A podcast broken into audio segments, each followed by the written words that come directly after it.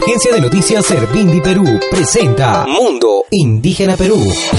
El resumen nacional de noticias con temas ambientales de pueblos y comunidades originarios de costa, Andes y Amazonía del Perú.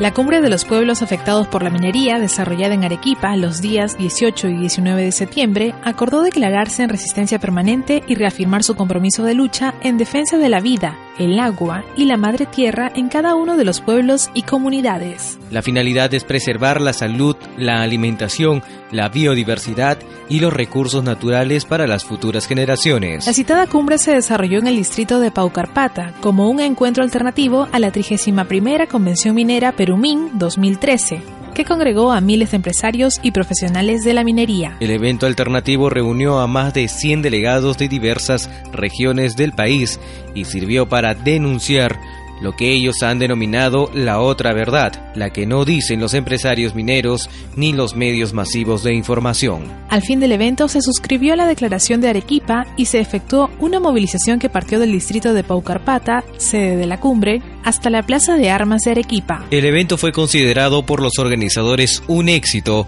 si se consideran las grandes presiones que intereses oscuros ejecutaron para que se les anule el contrato del local donde se iba a organizar el evento y se obligó a cambiar varias veces de lugar. Asimismo, por el gran esfuerzo de los participantes que sufragaron sus propios gastos para llegar al evento, que fue casi en su totalidad autofinanciado por los propios delegados provenientes de Apurímac, Arequipa, Ancash, Ayacucho, Cajamarca, Cusco, Junín, Moquegua, Lima, Piura, Puno y Tacna, entre otras regiones. Ordenamiento. El viernes 20 se efectuó el foro Perú, rumbo al ordenamiento territorial, en el que se informó sobre el proyecto de ley elaborado por la parlamentaria Verónica Mendoza, que regula el ordenamiento territorial. El foro fue organizado por la Comisión de Descentralización del Congreso de la República, la Plataforma para el Ordenamiento Territorial, la Asamblea Nacional de Gobiernos Regionales, la Asociación de Municipalidades del Perú y la Red de Municipalidades Urbanas y Rurales del Perú. Desinformada. Las explicaciones ofrecidas por la ministra de Cultura Diana Álvarez Calderón sobre el plan de protección de la Reserva Territorial Cugapacori Nahuananti fueron insuficientes y nada claras. Así lo sostuvo la congresista Verónica Mendoza luego que la ministra se presentara el martes 17 en la Comisión de Pueblos del Congreso. La ministra anunció la presentación en los próximos días de un proyecto de catastro para los pueblos indígenas, necesario, según ella, para identificar a un pueblo indígena y que dará base jurídica legal dentro de un proceso de consulta previa. Mendoza Frisch señaló que este anuncio abre un nuevo escenario en el que se crea la impresión de que no se ha hecho nada desde que se aprobó la ley de consulta previa a fines del año 2011. Matemática.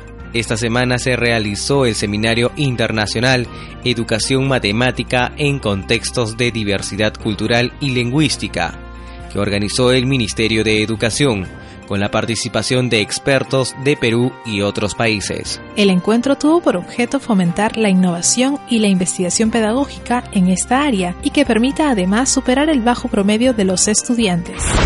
Compensación. La empresa Plus Petrol, que opera en el lote 1AB, que cubre la cuenca del Pastaza en la región Loreto, se comprometió a pagar una compensación por el uso de sus tierras a las comunidades nativas que habitan en el lugar. La decisión fue tomada al fin de la reunión promovida por la Federación Indígena Quechua del Pastaza, FEDICEP, y que tuvo entre sus asistentes a 100 APUS de 27 comunidades indígenas, así como a representantes del Estado y de la empresa petrolera no contactados oficiales.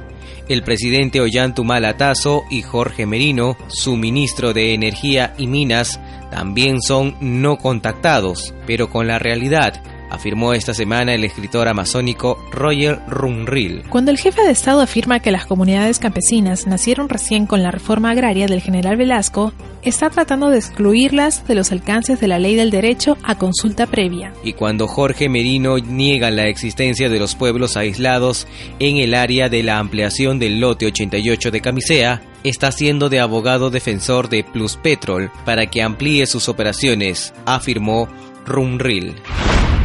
Fotografía. Esta semana se convocó al segundo concurso nacional de fotografía en derechos humanos con el objetivo de enfocar situaciones referidas a la discriminación, el racismo y cualquier otra forma de intolerancia. El concurso es convocado por el Centro de la Imagen, la Unión Europea y la Defensoría del Pueblo. El concurso establece dos categorías, fotógrafos profesionales y aficionados, quienes pueden presentar sus trabajos hasta el 11 de octubre.